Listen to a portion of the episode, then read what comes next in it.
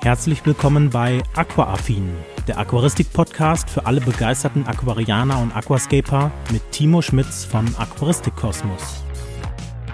Und damit ganz herzlich willkommen zur 25. Folge des Aquaaffin Podcasts. Ja, heute habe ich mal wieder doch, glaube ich, zwei spannende Themen für euch dabei. Zum einen schauen wir uns mal an, was so äh, es für verschiedene Skimmerarten in der Aquaristik gibt. Also da möchte ich vor allem so den Fokus auf den externen, beziehungsweise ich nenne jetzt einfach mal den Inline-Skimmer äh, legen, was da vielleicht für Vor- und Nachteile dieser jeweiligen Methoden denn äh, so, ja, auf dem Zettel stehen, beziehungsweise habe ich noch ein Thema, also ein weiteres Thema, was ja so ein bisschen kontroverser vielleicht auch ist. Ich habe ja in den letzten, in der letzten Woche, in den letzten zwei Wochen ein neues Video zu meiner Anfängerreihe quasi auf meinem Hauptkanal hochgeladen. Und da gab es den einen oder anderen Kommentar, beziehungsweise aber auch andere äh, Leute, die in Foren, äh, YouTuber-Kollegen, was auch immer, jeder hat natürlich so eine Meinung zu bestimmten Themen, gerade so, wenn es äh, darum geht, wie steige ich am besten in die Aquaristik ein. Und da dachte ich, okay, nutze ich diesen Podcast nochmal, um vielleicht auch meine Meinung dazu nochmal etwas präsenter zu bekommen, dass vielleicht der eine oder andere doch mal mehr versteht, warum ich bestimmte Dinge so äh, äh, empfehle, mehr oder weniger, wie ich sie jetzt quasi dann auch in diesem Video gemacht habe. Ja, dieser Podcast ist ja jetzt etwas verspätet, aber in den letzten Tagen war einfach so viel los, dass ich einfach meinen gewohnten Upload-Zyklus quasi, wo ich sage, okay, so meistens versuche ich den Mittwoch hinzubekommen, einfach nicht einhalten konnte. Warum, werden wir gleich noch so ein bisschen genauer auch auf die verschiedenen Sachen, die im Vorfeld hier gelaufen sind, eingehen. Aber äh, ich kam jetzt auch gestern vor, äh, ja, ich nehme das heute Freitagabend auf, mehr oder weniger.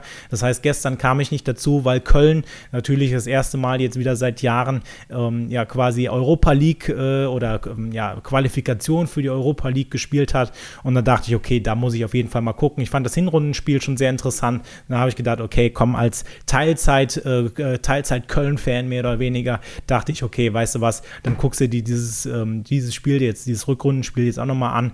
Und ähm, ja, von daher sitze ich jetzt quasi hier Freitagabend und nehme für euch diesen Podcast auf. Der wird dann auch erst Samstagmorgen online gehen, weil ich es vorher einfach nicht schaffe, das zu schneiden. Aber ja, gut, Kommen wir jetzt mal zu dem ursprünglichen, also zum richtigen Podcast jetzt wieder. Und zwar ähm, machen wir ja wie immer mehr oder weniger mal so einen Rundumschlag. Was hat sich so die letzten ähm, ja, Wochen getan an meinem Becken? Und da musste ich dann feststellen, als ich dann überlegt habe, okay, ja gut, der letzte richtige Podcast ist ja auch schon was länger her. Der letzte Podcast, der ja veröffentlicht worden ist, war ja der mit dem äh, lieben Eike zusammen, äh, wo ich das Interview mit ähm, Eike von Emotion in Aqua hatte. Also wer dieses, diese Podcast-Folge noch nicht gehört oder angeschaut hat, ja, falls du jetzt hier nicht auf YouTube dabei bist, sondern irgendwie bei Spotify, Apple Podcast, wo auch immer, hör sie dir gerne an. War auf jeden Fall ein super cooles Interview, also kann ich auf jeden Fall nur empfehlen. Und ich denke mal, da ist für den einen oder anderen auf jeden Fall auch nochmal Mehrwert dabei, sodass man da halt auch ähm, ja, etwas schlauer nochmal wieder aus dem Podcast rauskommt. Genau, was hat sich so die letzten Wochen getan? Und ich habe ja schon in der vorherigen Podcast-Folge dann, also quasi in der 23. Folge müsste das dann gewesen sein, ja gesagt, okay, ich bin so ein bisschen jetzt im Wabikusa-Fieber. Äh, Und ähm, ja, das habe ich jetzt quasi so die letzten Tage ein bisschen umgesetzt. Ich habe äh, schon vor, le also letzte Woche war es schon, dass ich hier ein cooles Wabikusa eingerichtet habe, was ähm, den Namen Magic Mountain bekommen hat. Und da wird es jetzt in den, nächsten, in den nächsten Wochen auch natürlich das Einrichtungsvideo dazu geben, beziehungsweise jetzt in den letzten Tagen habe ich so ein klassisches Babikusa mit so einem Babikusa-Ball äh, eingerichtet.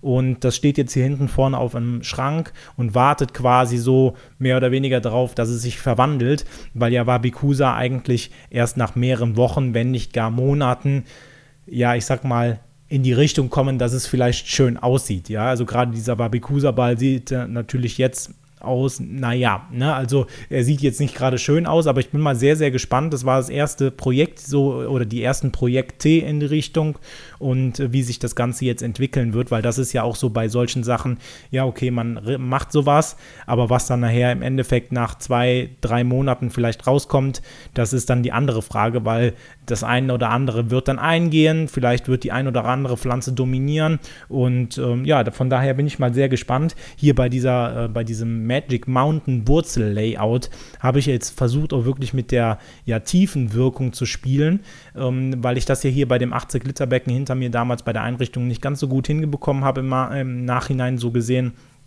Und ähm, ja, von daher bin ich mal an der Stelle sehr gespannt. Es macht sich auf jeden Fall so, wie es jetzt hier auf meinem Schreibtisch steht, wirklich sehr, sehr gut. Und ähm, ich gucke auch schon gerne da morgens dann im Homeoffice oder so, wenn dann das Licht angeht, gucke ich gerne mal rein. Also hat es auf jeden Fall zumindest jetzt schon mal so die erste Woche sein oder die ersten anderthalb Wochen sein Ziel erfüllt. Und ich bin mal gespannt, wie sich das dann die nächsten Wochen entwickeln wird.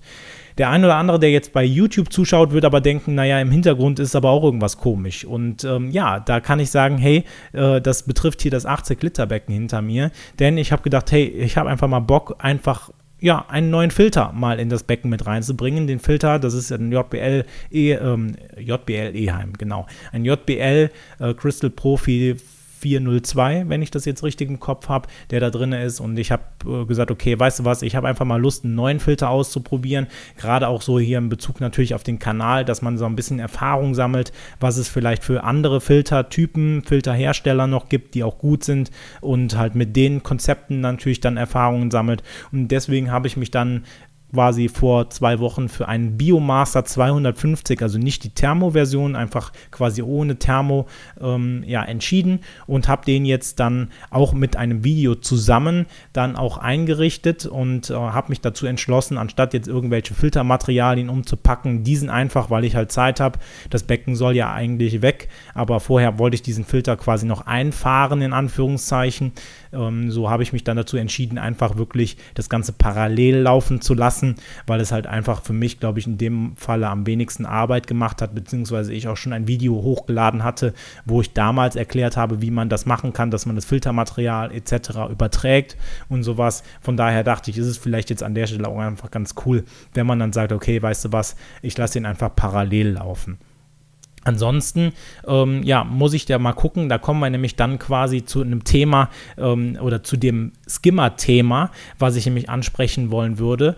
Und äh, das beschäftigt mich jetzt, seitdem ich diesen Filter habe, schon etwas mehr. Denn ich habe das nicht gewusst, dass der Biomaster eine andere Anschluss, ähm, also eine andere Schlauchdurchmesser hat. Das heißt, das sind ja nicht die ganz normalen 12-16er Schläuche, sondern die 16-22er Schläuche. Und da passt natürlich mein jetziges ähm, ja, Setup mit äh, Lily Pipes, also quasi mit dem Glasein- und Auslauf, dann nicht mehr, weil das halt einfach ähm, ja, 12-16er Anschlüsse sind. Und jetzt stehe ich halt vor der Entscheidung, okay, ich habe halt jetzt in diesem Becken hier hinter mir, so wie es jetzt da steht, habe ich halt ähm, ja das äh, System, dass ich halt einen Inline Skimmer habe, so nenne ich ihn jetzt einfach mal. Das heißt, ein Einlauf, an dem quasi ein, ein Glaseinlauf, an dem mehr oder weniger einfach ein Skimmer angebaut ist. So, und jetzt muss ich halt überlegen, okay, ähm, ja, will ich das weiterhin so haben, dann muss ich mir halt komplett, äh, also muss ich so oder so, aber dann muss ich mir auf jeden Fall einen Skimmer ein, ein Inline-Skimmer-Set, keine Ahnung, wie man das nennen sollte, kaufen? Oder äh, bleibe ich doch vielleicht bei meinem E-Heim, den ich jetzt hier habe und kaufe mir einen ganz normalen Einlauf? Und in dem Zuge habe ich mich halt auch nochmal was mehr mit dem Thematik Skimmer im Aquarium beschäftigt und dachte, okay, vielleicht ist es ganz sinnvoll, das einfach nochmal in so einer Podcast-Folge hier zu besprechen, dass ihr natürlich auch von diesen Gedanken so ein bisschen profitieren könnt. Hintergrund der ganzen Sache war, dass ich damals in diesem Becken hier, als ich das eingerichtet habe, schon relativ kurzzeitig danach eine schöne Karmhaut auf dem Becken hatte. Und das Ganze ja, habe ich auch einfach nicht wegbekommen. Ich habe ja schon ein Video dazu damals gemacht, wie bekommt man eine Karmhaut weg. Ich habe sie mit den Mitteln nicht wegbekommen, hatte halt einfach dann in dem Falle nur noch die Möglichkeit, einfach einen Skimmer einzusetzen, der permanent dann halt die Wasseroberfläche absaugt, mehr oder weniger, und die Karmhaut dann damit beseitigt. So, dafür habe ich mir dann ganz normal einen Eheim-Skimmer, also einen externen Skimmer gekauft und habe den halt ins Becken reingehangen. Und da kommen wir dann nämlich zu den Vor- und Nachteilen eines ja, externen Skimmers, eines Außen, ja, Außenskimmer ist es ja nicht, aber eines externen Skimmers, der halt quasi im Aquarium hängt. Er hat natürlich als allererstes nicht ganz so viel gekostet. Ja, also ähm, ich glaube, diese Eheim-Skimmer kriegt man irgendwie für 20, 30 Euro hinterhergeschmissen. Da gibt es natürlich auch noch viele andere Hersteller, äh, die Skimmer anbieten. Also da ist jetzt der, der Kostenfaktor nicht so hoch. Ein weiterer guter äh, Punkt ist dabei, dass die Wasseroberfläche halt wirklich gut sauber wird. Denn dieser Schwimmer, der in diesem Skimmer drin ist, der hat relativ große Einlauf Schlitze, so nenne ich es jetzt einfach mal. Das heißt, der saugt wirklich sehr, sehr schön die Wasseroberfläche ab. Auch wenn man zum Beispiel einfach Pflanzenrückschnitt gemacht hat. Und dafür nutze ich diesen Skimmer auch ganz gerne. Wenn ich beispielsweise schön meinen HCC-Teppich damals schön äh, runtergetrimmt habe, dass äh, man dann einfach diese ganzen HCC-Schnipsel, die noch im Wasser oder an der Wasseroberfläche rumschwimmen, die man nicht mit dem Kescher einkechern kann, weil es halt einfach viel zu lange dauern würde, dass man dann einfach den Skimmer ins Wasser reinhält für, keine Ahnung, 10 Minuten oder 20 Minuten und dann hast du die Wasseroberfläche tipptopp sauber. Also das macht dieser Skimmer wirklich sehr, sehr gut und ähm, der Nachteil dabei ist, gerade bei diesen großen ähm, ja, Einlaufschlitzen, die dieser Schwimmer hat, ist, dass dabei auch relativ viele ja, Dinge eingesaugt werden, die nicht eingesaugt werden sollten, wie beispielsweise Garnelen, die sich äh, wie der ein oder andere, der auch Skimmer hat, äh, ja wirklich auch leidvoll sicherlich dann bestätigen kann, verirren sich halt auch relativ viele Garnelen da rein, äh, weil sie halt einfach super optimal da mit ihrem Körper durch diesen Schlitz passen, weil der halt einfach so groß ist. Und da muss ich sagen, hm, war das natürlich so eine Sache, okay, ich kann natürlich versuchen, meinen Skimmer garnelensicher zu machen, aber habe dann auf der anderen Seite aber auch wieder Einschränkungen, dass ich natürlich sagen muss, okay, je garnelensicherer ich diesen Skimmer mache, auf der anderen Seite ist es halt dann aber auch so, dass er dann natürlich auch keine HCC-Blättchen beispielsweise mehr einsaugt. Ne? Also es ist halt immer so eine Abwägungssache zwischen, ähm, ja, wie garnelensicher ist er und was soll er eigentlich noch machen.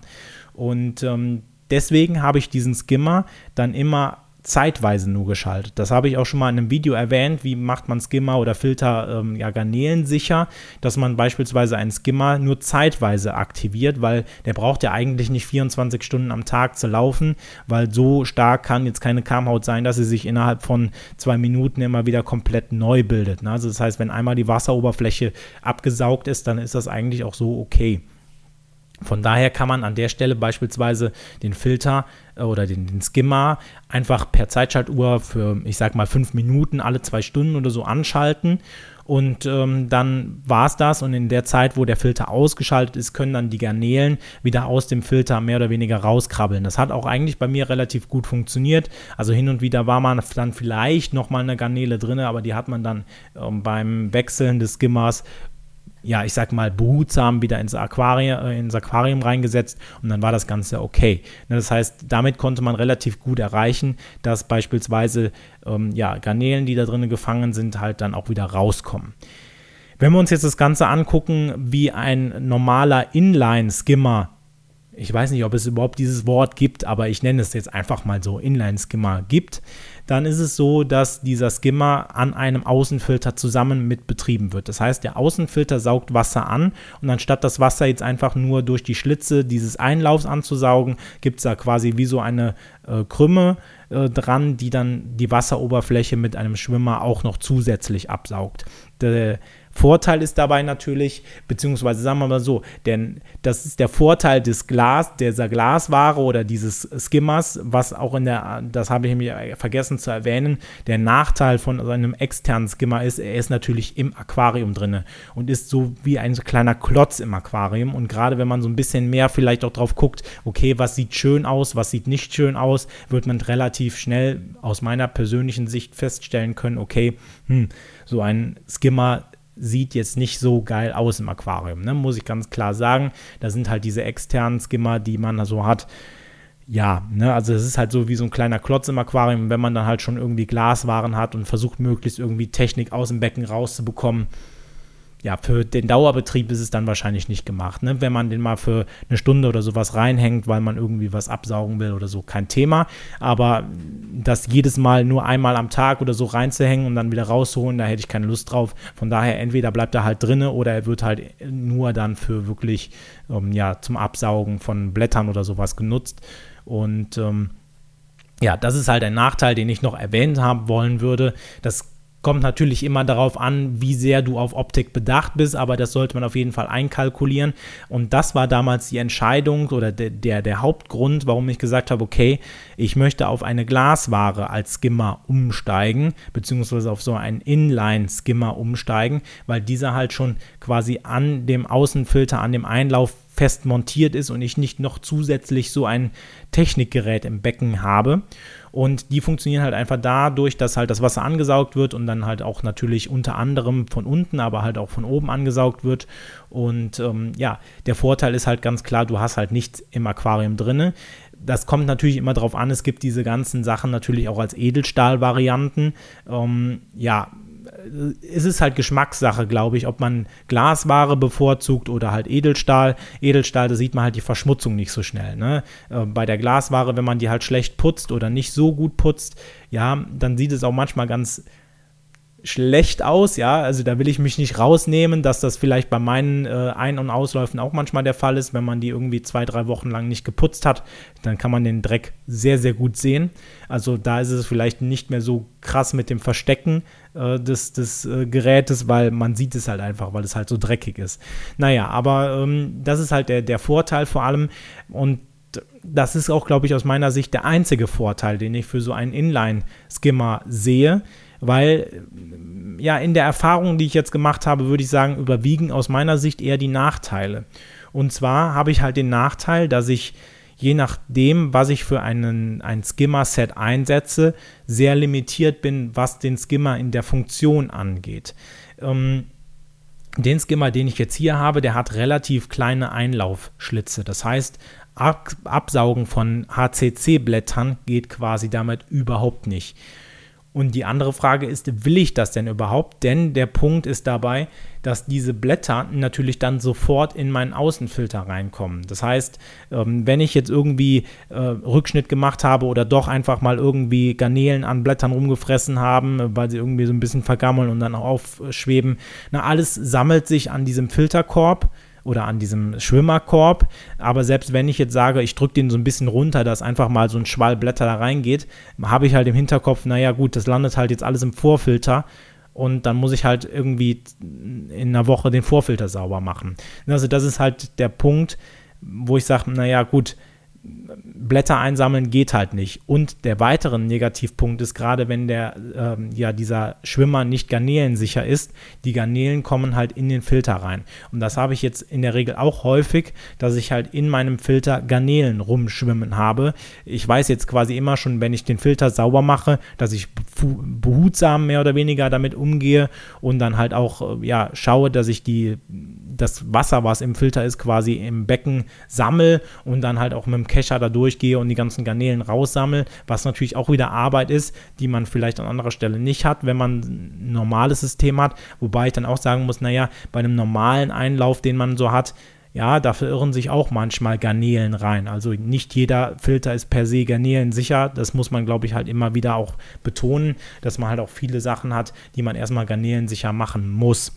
Und ein weiterer Punkt, der auch da vielleicht auch noch zugehört zu diesen Nachteilen, ist, dass ihr natürlich schauen müsst, ob das überhaupt für eure Filterkombination in Frage kommt. Denn diese ja, Skimmer brauchen halt eine gewisse Durchflussmenge, dass sie überhaupt arbeiten. Da halt einfach ja dieses Rohr, also beziehungsweise die, die Ansaugung unten nicht so mega dicht ist, dass sie halt nichts mehr von unten ansaugt, sondern nur noch von oben. Und dann braucht man halt einen Filter, der, ja, ich sag mal, von der Leistung her jetzt nicht unterdimensioniert ist, sodass man halt da schon Reserven hat, um quasi auch die Wasseroberfläche absaugen zu können. Und das kann halt unter Umständen halt der Fall sein, dass das vielleicht nicht von, für jeden von euch gegeben ist, weil man halt vielleicht jetzt schon einen Filter hat und den halt einfach nicht mehr quasi upgraden kann. Ich habe mich damals entschieden, hier in dem äh, JBL, den ich da habe, einfach einen Impeller einzusetzen, der von einer höheren Filtervariante kommt. Das kann man machen, ähm, um dann halt so ein bisschen den Durchfluss auch zu erhöhen.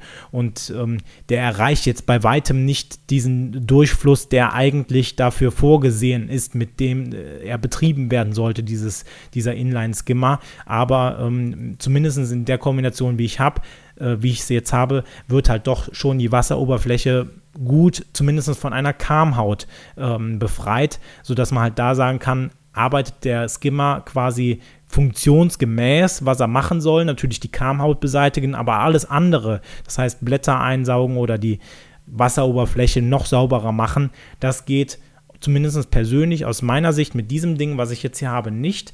Es gibt aber auch natürlich andere Schwimmer, die man einsetzen kann, die vielleicht etwas andere Wirkungsprinzipien ähm, haben, quasi die so ein bisschen drehen beispielsweise noch oder sowas oder halt auch einen ähm, ja, tieferen Einlauf oder breiteren Einlauf haben, sodass halt da ähm, ja so ein bisschen mehr Wasser quasi oder ein bisschen mehr Dreck von der Oberfläche abgesaugt wird, äh, sodass das halt an der Stelle vielleicht jetzt einfach nur bauartbedingt bei meinem ist. Aber da muss ich sagen, hm, das war so ein Punkt, wo ich gesagt habe, okay, ähm, wenn ich jetzt vielleicht auch nochmal mit der Überlegung spiele, beispielsweise auf einen anderen Inline-Skimmer umzusteigen, dann äh, ist es halt auch was, wo ich sage, okay, mit dem Biomaß, da bin ich jetzt auf jeden Fall auf der sicheren Seite. Aber wenn ich halt als einen kleineren Filter hätte, der weniger Durchfluss hat, wüsste ich jetzt nicht, ob das vielleicht so gut ist. Ich habe mich jetzt dafür entschieden, ähm, jetzt in den letzten Tagen, dass ich sage, okay, ich möchte einfach nochmal einen anderen Inline-Skimmer ausprobieren, ähm, der vor allem dann auch wahrscheinlich mit Edelstahl funktioniert. Also,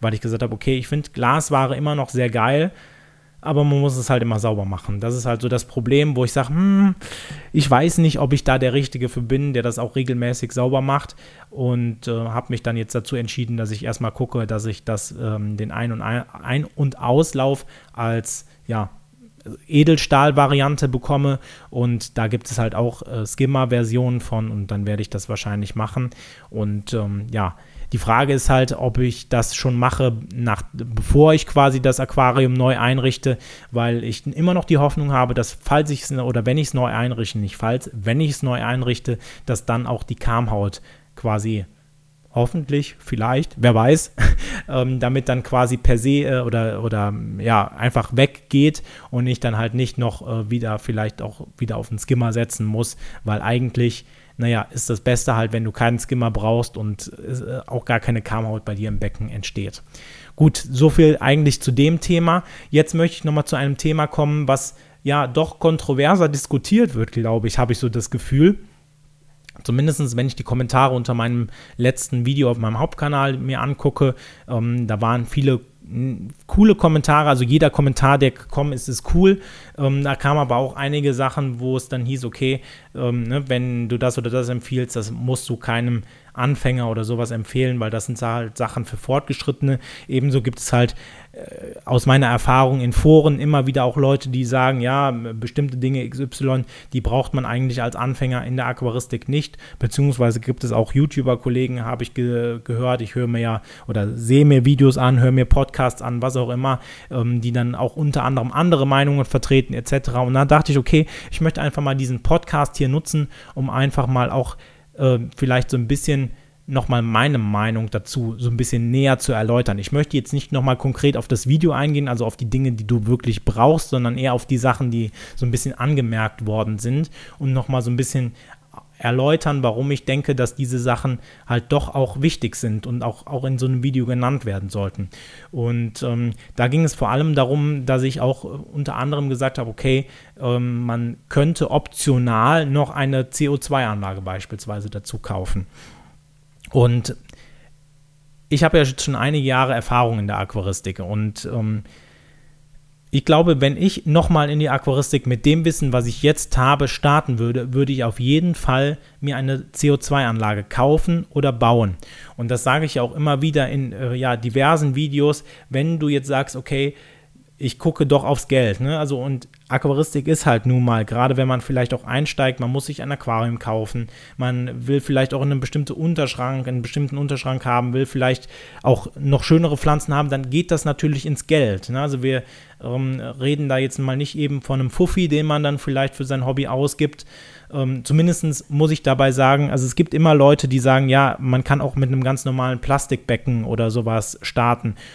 Und dann muss ich sagen, ja, das ist natürlich möglich. Ne? Und das ist ja auch eigentlich gut, dass es sowas gibt, weil ich immer denke, es führen viele Wege durch die Aquaristik. Ja, ich kann euch immer nur in diesem Podcast, in meinem, auf meinen, in meinen Videos auf meinem Hauptkanal immer nur diese Richtung, diese Ideen zeigen, die ich in meinem Kopf habe. Also wo ich sage, okay, das ist mein Weg durch die Aquaristik, so würde ich dir das an der Stelle empfehlen.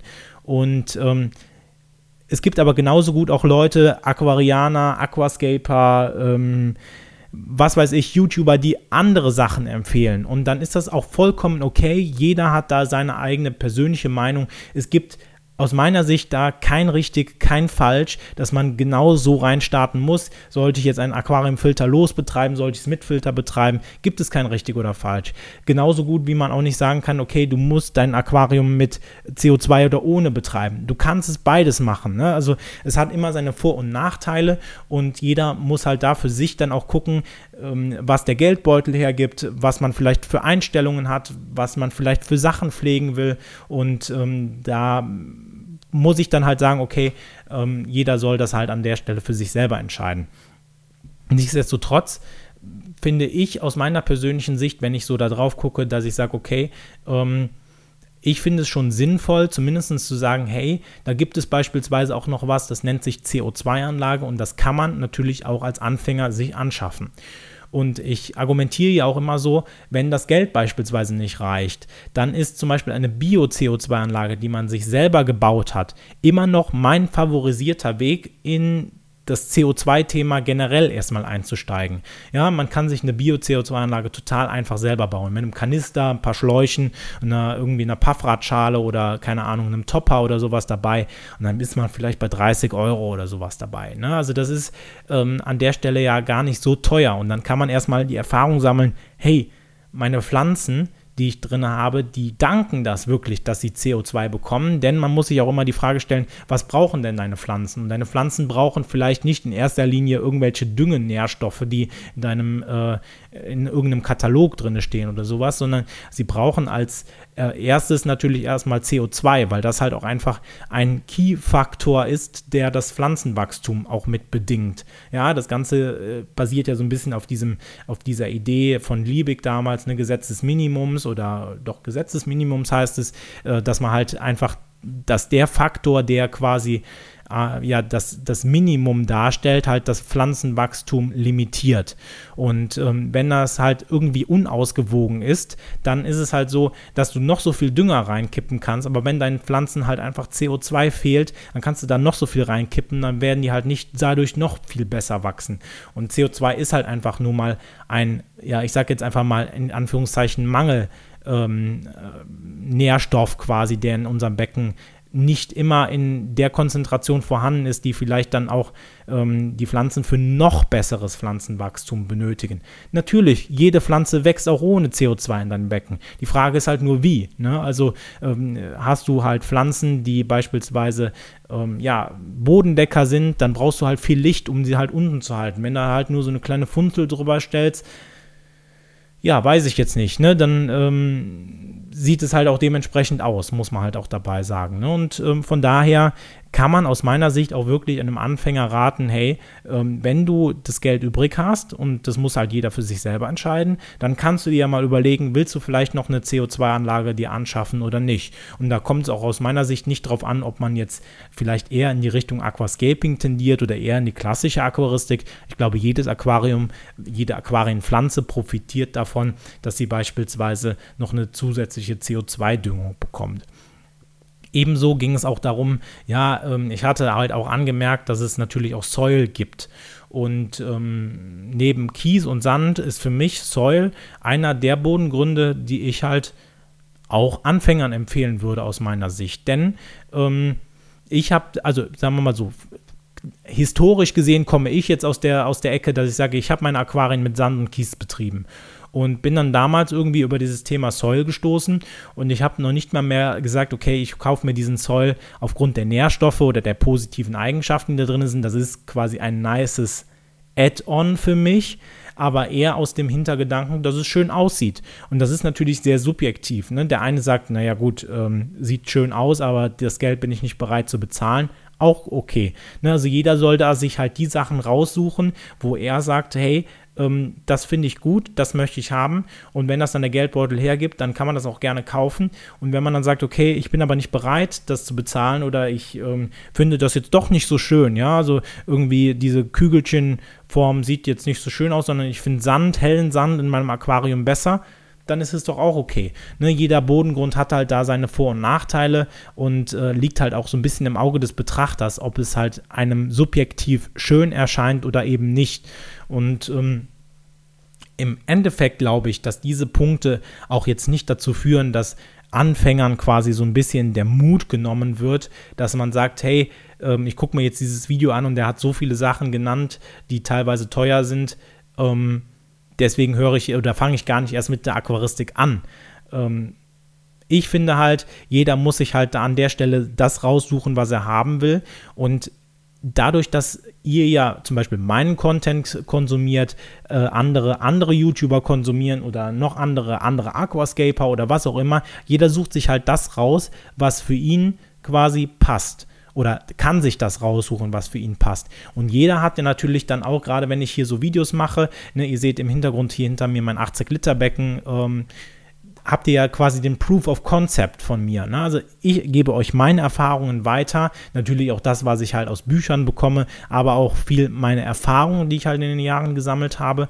Und ähm, wenn ich ja dann euch die Erfahrung mitgebe, dann könnt ihr halt sehen, okay, ich betreibe halt dieses Aquarium oder diese Aquarien, äh, die es ja jetzt bei mir sind, so und so. Und ich gehe auch damit offen um, dass ich zum Beispiel sage, hey, ich habe jetzt hier in dem Community Mini M-Becken, ich glaube, ich habe jeden, jeden Podcast jetzt schon immer gesagt, ja, ich habe da Algenprobleme drin und bin jetzt wieder am gucken und was weiß ich. Ne? Also ähm, ich verheimliche ja auch nicht die Sachen. Natürlich, wenn ihr Videos von diesen Becken seht, äh, wenn es nicht explizit Videos sind, wo ich sage, ich habe da Probleme mit drin, dann werde ich natürlich auch immer Stellen zeigen, die schön sind. Ne? Das ist ja auch klar, das ist halt dieses Problem von Social Media, dass man natürlich auf äh, Instagram immer nur die Leute sieht mit einer Top-Figur, ja, und ähm, dann halt nicht ähm, vielleicht einen Körper, der vielleicht nicht der aktuellen Norm entspricht. Ja, und das kommt ja auch immer mehr, dass man sagt, hey, das ist nicht die reale Welt, sondern so sehe ich quasi eigentlich aus, wenn ich sitze oder sowas. Ne? Also ähm, das kommt ja immer mehr. Aber ähm, ich finde halt immer, jeder soll sich halt das raussuchen. Ähm, wenn der eine sagt, hey, ähm, ich finde aber einfach nur klassische Aquarien total schön, dann ist es ja auch vollkommen gut äh, oder vollkommen okay und dann kann man halt seine Komponenten, sein Aquarium dementsprechend auch designen und ähm, ebenso halt, wenn man sagt, okay, ich möchte ins Aquascaping gehen, dann ist es ja vollkommen okay, wenn man dann sagt, ja, ähm, dann hole ich mir halt die fette Lampe darüber. Jeder muss halt das sich kaufen, was für seinen Anwendungsfall halt das Passende ist. Und da kann halt dir keiner ähm, quasi sagen, okay, das oder das musst du haben. Ähm, das sind halt immer Erfahrungswerte, die man an der Stelle hat und kann dann natürlich aus seiner Sicht argumentieren, warum das halt gut oder schlecht ist oder man nehmen sollte oder nicht. Ähm, aber im Endeffekt ist da halt jeder Anfänger dann auch leider in Anführungszeichen selber für verantwortlich, weil ich natürlich nicht weiß, was deine Wünsche für ein Aquarium sind. Und ähm, ja, von daher denke ich, war das an der Stelle, ich sag mal, ein gutes Schlusswort, hoffe ich doch. Und ähm, ich habe euch vielleicht etwas mehr erläutert, warum ich manche Entscheidungen so treffe, wie ich sie treffe. Auch immer mit dem Hintergrund, dass ich sage, okay, ich möchte euch eher einen Leitfaden an die Hand geben, wie ihr beispielsweise euch entscheiden könnt, wenn ihr zum Beispiel jetzt einsteigt. Ich möchte euch ja nicht sagen, per se, das brauchst du auf jeden Fall nicht. Das ist mein Erfahrungswert, wo ich sage, das sollte man haben. Das ist optional und guck doch, ob du das vielleicht auch noch haben willst oder dieses haben willst und dann entscheidest du, weil du deine Bedürfnisse am besten für dein Aquarium kennst. Das kann ich nicht für dich entscheiden, das musst du dann machen. Das ist quasi nur das Handwerkszeug, was ich dir an der Stelle mitgeben kann. Und jetzt denke ich, war es das mit dem Schlusswort. Und dann würde ich sagen, hören wir uns im nächsten Podcast wieder. Mach's gut, bis dahin, ciao. Das war Aquaaffin, der Aquaristik-Podcast für alle begeisterten Aquarianer und Aquascaper. Wenn du auf YouTube zuschaust, vergesse bitte nicht, den entsprechenden Kanal zu abonnieren. Andernfalls bewerte doch bitte diesen Podcast und schaue gerne mal auf meinem YouTube-Kanal vorbei.